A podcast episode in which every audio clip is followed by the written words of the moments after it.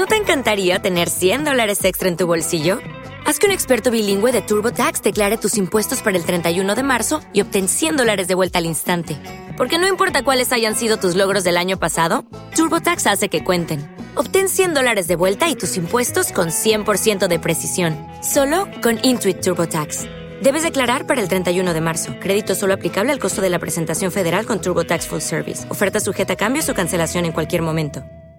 Je voudrais du soleil vert, des dentelles et des théières, des photos de bord de mer dans mon jardin d'hiver. El diseño visual tiene un alcance tan profundo en las raíces de la cultura que la música no está exenta de esa relación. Aquí en Símbolo Sonoro presentamos a grandes diseñadores para grandes canciones. Hoy los acompañaremos Alex Aldana en la dirección y la locución y quien les habla Sergio Nieto.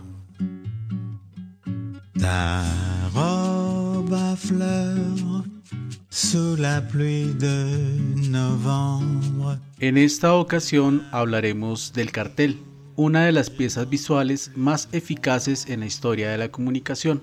Lo conocemos como el cartel comercial, publicitario, póster o denominado también afiche en nuestro medio. Es un formato versátil, es público y por lo tanto eficaz. Aquí en Símbolo Sonoro hablaremos de cuatro de los más icónicos carteles, sus creadores y el contexto musical como referencia. Bienvenidos.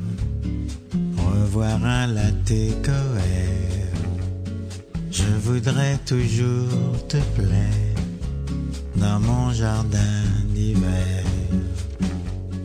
Je veux déjeuner par terre comme au long des golfes clairs.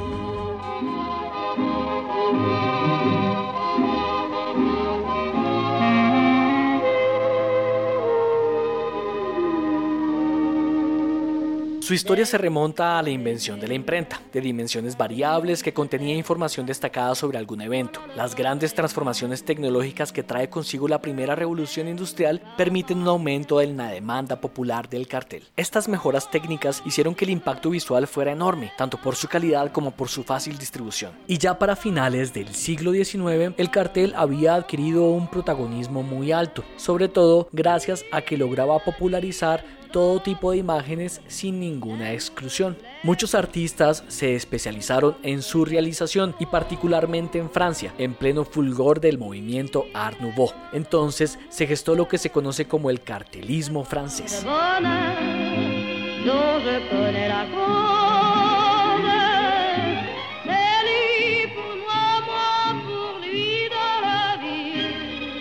Es en ese contexto donde participa un pintor reconocido mundialmente, pero que vio el cartel como la oportunidad para poder llegar a un mayor público, siendo consciente de su poder comunicativo, pues las calles serían su galería de exhibición. Henry de Toulouse-Lautrec realizó no más de 20 carteles, pero de gran valor, pues varios de ellos son referencia obligada en la historia del diseño.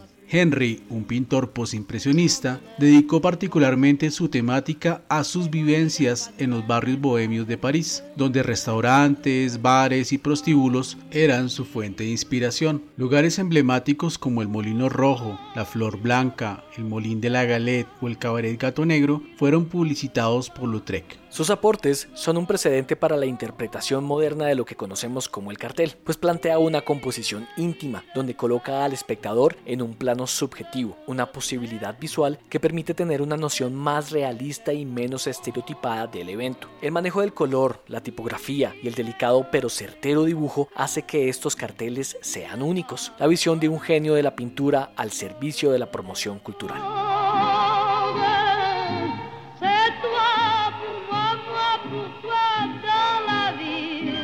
Contextualizando esa París bohemia, creativa y exuberante, escucharemos una canción de uno de los grandes intérpretes universales del tango, Charles Romuald Gardés, más conocido como Carlos Gardel. Existe todavía una disputa enardecida sobre el lugar de nacimiento del ídolo. Se lo pelean Uruguay, Argentina y Francia. Lo cierto es que su madre era francesa y como tal tenía esa carga cultural en su personalidad, que se veía reflejada a su vez en su estilo musical. En símbolo sonoro presentamos al gran Gardel cantando en francés la canción Je te diré, un ritmo foxtrot grabado en 1932, escrita por el poeta francés Michel Emer y compuesta musicalmente por Khalil Kian Gregor y su orquesta.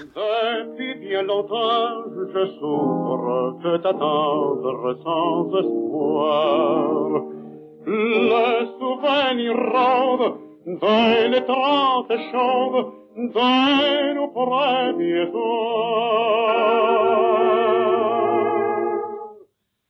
Lors que tu reviendras chercher près de moi le parcours de nos premiers émois, je te dirai les démons d'adieu, les démons, je t'aime. Ils veniront en retour vers moi de nouveau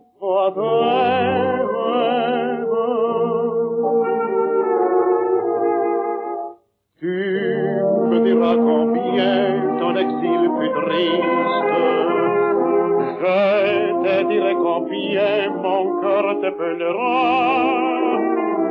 Tu fermeras tes yeux diamantistes pour bien goûter les mots que je te dirai quand tu reviendras.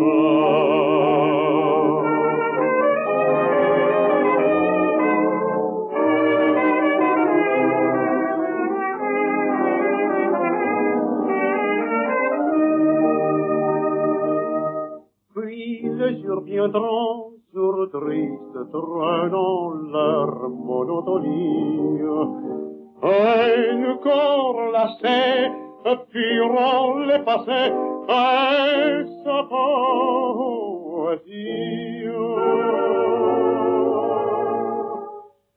Lorsque tu partiras chercher-moi des bois, le parfum trouble de plus des émois, je te dirai, tu vois des mots éternels, je t'aime.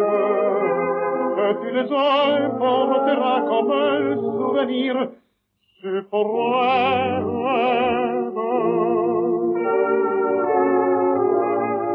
Tout te dira sans un mot d'adieu hôtel, regret, sa larme, tu te diras, je chercherai pour crier ma peine, les murmures du regard te bras, les mots que je te dirai, quand tu partiras.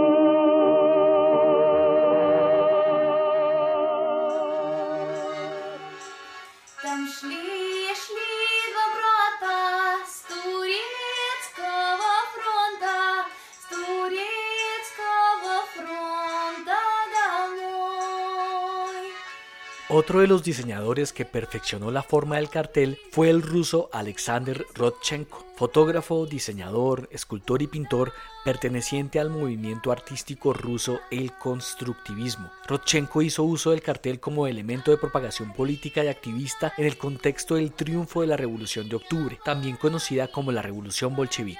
Fue un momento en la historia donde el arte se utilizó como medio para la construcción de la sociedad, esta vez según el modelo soviético. Tanto la música como el cine y la literatura sirvieron para tal fin. En este contexto fue entonces donde una vez más, bajo una razón política, el arte trascendió del valor de su presencia en las galerías y los museos y se le otorgó un símbolo social que transformó una nación entera. El cartel entonces se convirtió en un instrumento muy importante para la promulgación de ideas de corte político. A la larga se genera un estilo visual distintivo de esta época y que se caracteriza por el uso de figuras geométricas y de colores planos, utilizando en el caso de Rodchenko la fotografía y el fotomontaje como elementos claves en las composiciones gráficas.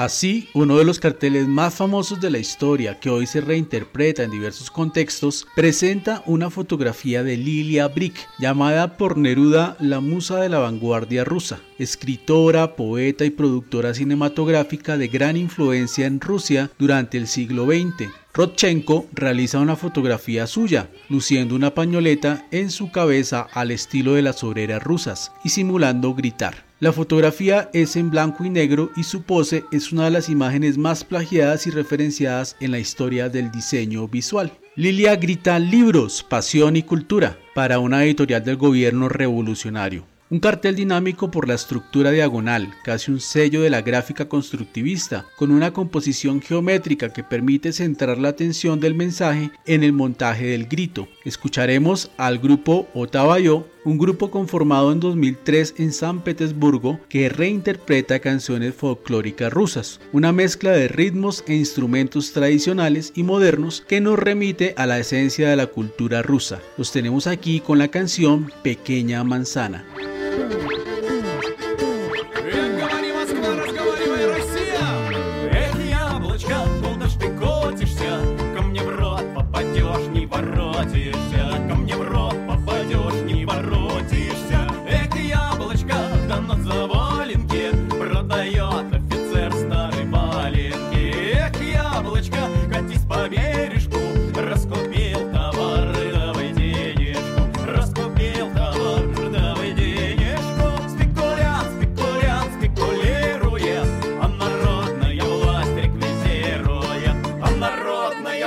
реквизирует нас.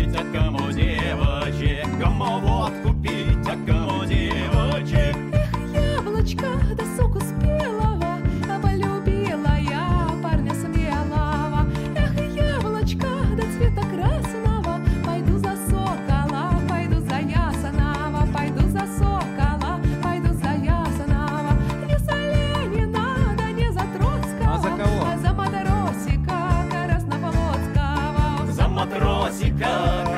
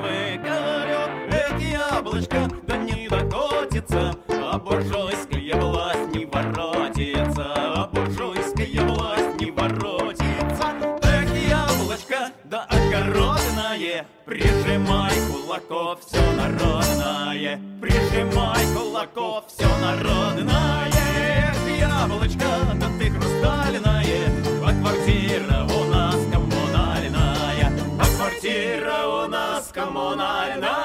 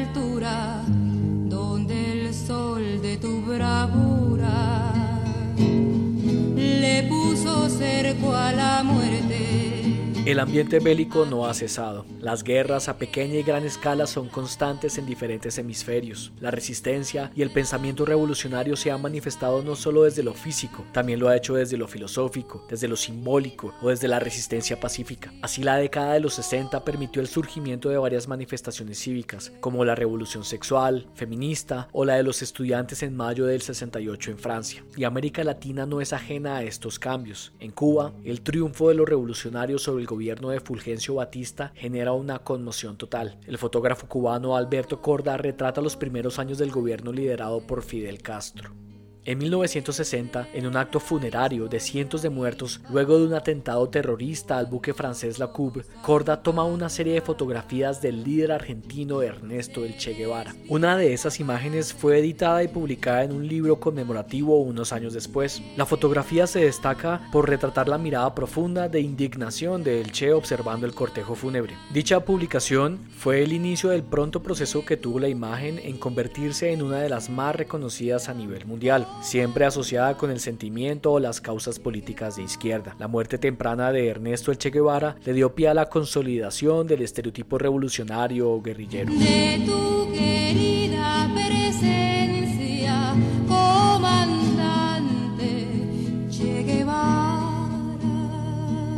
El Che fue ejecutado por el ejército boliviano en el año de 1967, a los 39 años. Jim Fitzpatrick, un diseñador irlandés, incentivado por la muerte del Che Guevara y lo que representaba, un año después de que el ídolo muriera, tomó como referencia la fotografía de Corda e hizo un trabajo visual de síntesis que plasmó en un cartel colocándolo a disposición de cualquiera que quisiera usarlo, apropiando ese espíritu rebelde que representa el Che. El cartel, en este caso, fue el medio que permitió millones de reproducciones de esa imagen hasta el punto de llevarse al arte, como en el caso del artista Andy Warhol, que se apropió de la imagen y lo convirtió en un icono popular universal. En símbolo sonoro presentamos una canción que narra la otra cara del héroe, la del soldado, comandante que en el ejercicio de la guerra tomó prisioneros y fusiló. Designado como jefe militar de la fortaleza tomada de San Carlos de la Cabaña, en la bahía de La Habana, ejecutó por fusilamiento muchos militares y simpatizantes del gobierno derrocado. Sus detractores le denominan el Chacal. En una adaptación libre, a modo de sátira de la tradicional canción Hasta Siempre de Carlos Puebla, desde Estados Unidos, José Conde y su grupo Onda Fresca presenta su canción El Chacal del álbum Revolución de 2007.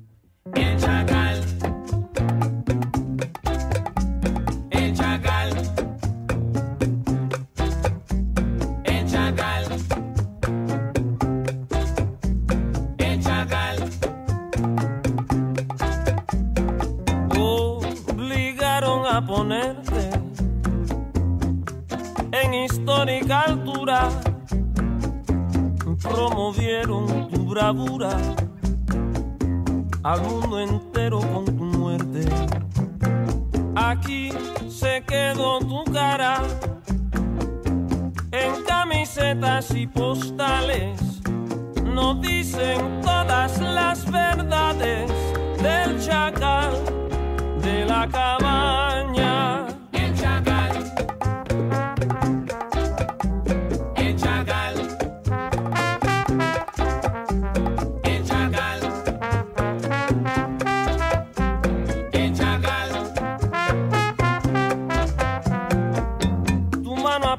Tan fuerte que sobre la historia dispara desde un momento en Santa Clara donde el poder te sedujo. Ahora de moda está tu cara en camisetas y postales, pero no dicen todas las verdades del chacal de la cabaña.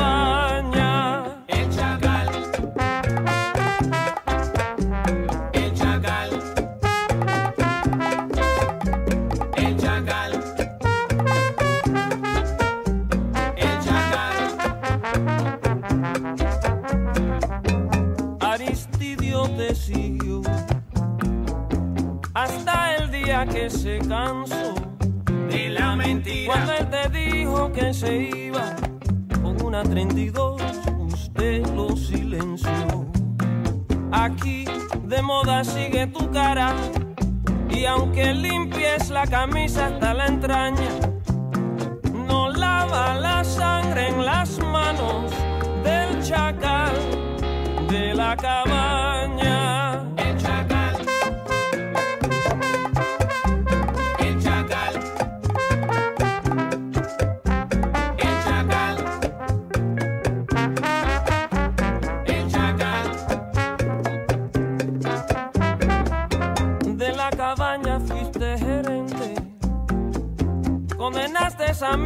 al matadero.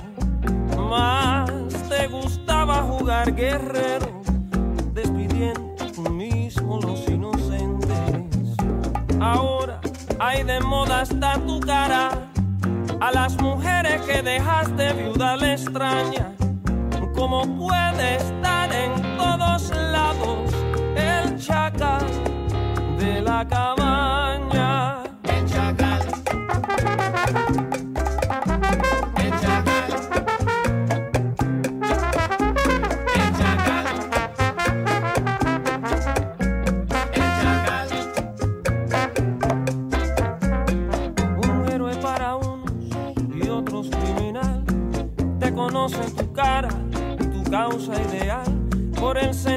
Violencia nunca se puede llegar. Te consumió tu pasión y te convertiste en Aquí de moda siguió tu cara en camisetas y postales. Y la gente no sabe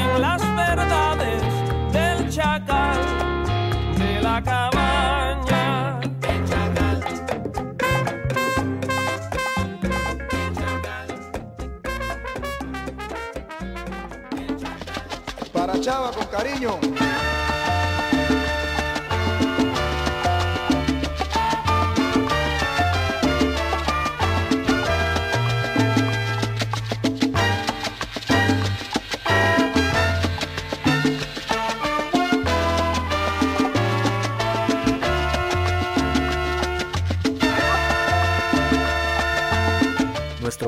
Siempre convulsionado y con atmósferas mezcladas entre violencia y magníficas distinciones culturales, tiene igualmente sus propios hitos del diseño visual, que marcaron a generaciones enteras por lo que significaron. Uno de los carteles que tiene mayor recordación es el del dirigente político Luis Carlos Galán, realizado por el fotógrafo y diseñador vallecaucano Carlos Duque. Duque ha creado varias identidades visuales muy recordadas en el país, como por ejemplo las de las galletas Noé, pero su especialidad es el manejo de diferentes campañas publicitarias políticas con mucho éxito, entre ellas la de Luis Carlos Galán que asumió en 1981. Dos años después se pegaban en las calles de todo el país las reproducciones del diseño de Carlos Duque, uno de los carteles más conocidos en Colombia. El dibujo hecho en tinta y plumilla a dos tonos de Luis Carlos Galán mirando hacia el infinito, proyectándose hacia el futuro en un grito de batalla. Duque comenta que para desarrollar su idea se basó en la fotografía tomada por Corda del Che Guevara. La campaña, centrada en dicho cartel, llevó al político a estar muy cerca de la presidencia hasta que fue lastimosamente asesinado. Una mezcla de poder político y narcotráfico le quitaron la vida en medio de un discurso político de campaña en el municipio de Soacha en el año de 1989. En el campo de las humanidades abundan estudios de su imagen y de su impacto social. El cartel se transformó en un ícono y es reconocido como uno de los referentes culturales más importantes de nuestro voluble proceso social.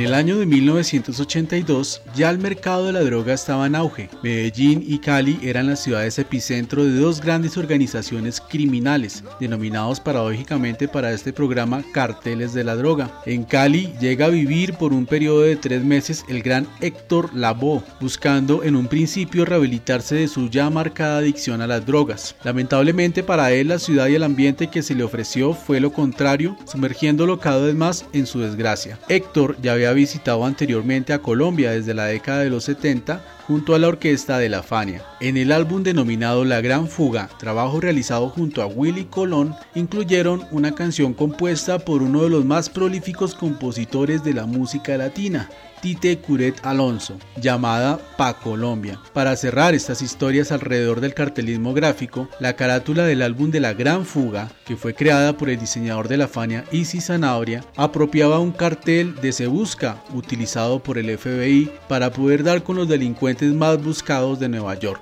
Allí hicieron un montaje con los datos de Willy Colón, como su nombre, su foto, el seudónimo de El Malo y alterando la información oficial por armado con trombón y considerado peligroso. El diseño de esta carátula generó tanta conmoción por su parecido con el original que el FBI recibió denuncias sobre el avistamiento del sospechoso que aparecía en la carátula, Willy Colón, nuevamente reivindicando el poder de la pieza gráfica y su incidencia en las sociedades. Del álbum The Big Break, quinto trabajo de estudio de Willy Colón y Héctor Lavoe de 1972 para Colombia.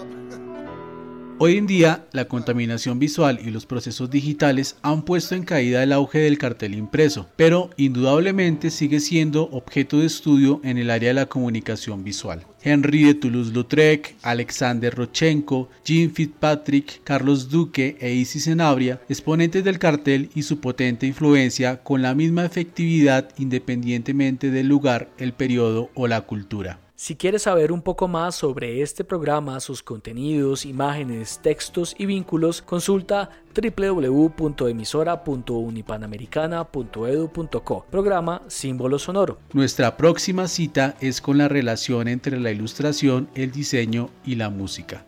Hasta entonces.